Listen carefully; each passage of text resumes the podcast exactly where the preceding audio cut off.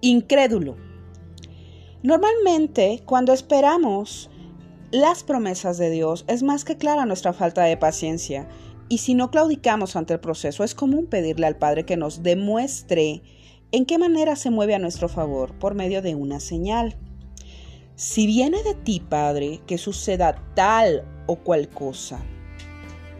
Las circunstancias nos permiten ver que estamos siendo derrotados por el enemigo, o al menos eso creemos. Al no recibir respuesta de lo que oramos, normalmente nos enojamos con Dios o nos victimizamos, pero en lo espiritual Dios nos habla de misericordia misma que nos ha mostrado a través de la vida nueva que ya tenemos como sus hijos. Y si le pertenecemos, ¿acaso no habrá para nosotros muestra de su gracia y favor?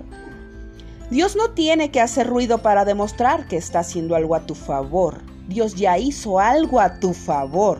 Se llama Jesús en la bendita cruz y su sello de amor.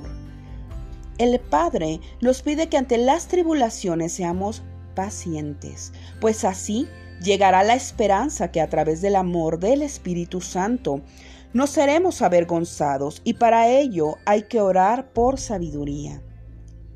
Santiago 1, 3 al 5.